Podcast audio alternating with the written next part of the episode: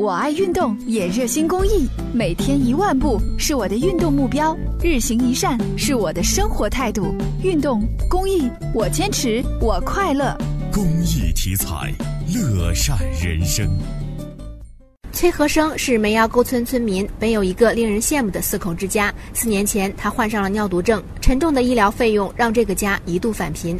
登封市白坪乡梅窑沟村慈善工作站成立仪式上，崔和生作为收入代表领取了救助金，沉甸甸的关怀让这个汉子几度落泪。这病之前家里还有点积蓄，现在全靠政府有资补，我办低保。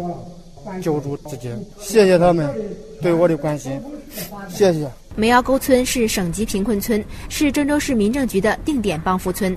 全村三百一十二户村民中，仍未脱贫的就有二十九户。梅窑沟村党支部书记程铁三：郑州市民政局驻村工作队已经是进行一对一帮扶，根据实际情况一户一拆，现在是已经通过摸底调查，已经进入帮扶状态了。通过工作队努力，光伏发电。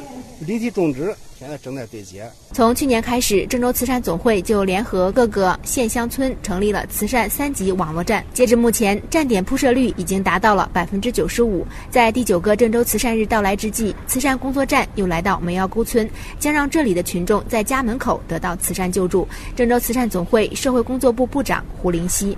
今天我们捐赠了有二十万的慈善资金，就是用于他们的慈善文化建设，希望把慈善的关爱能够真正送入到这些基层贫困百姓的身边。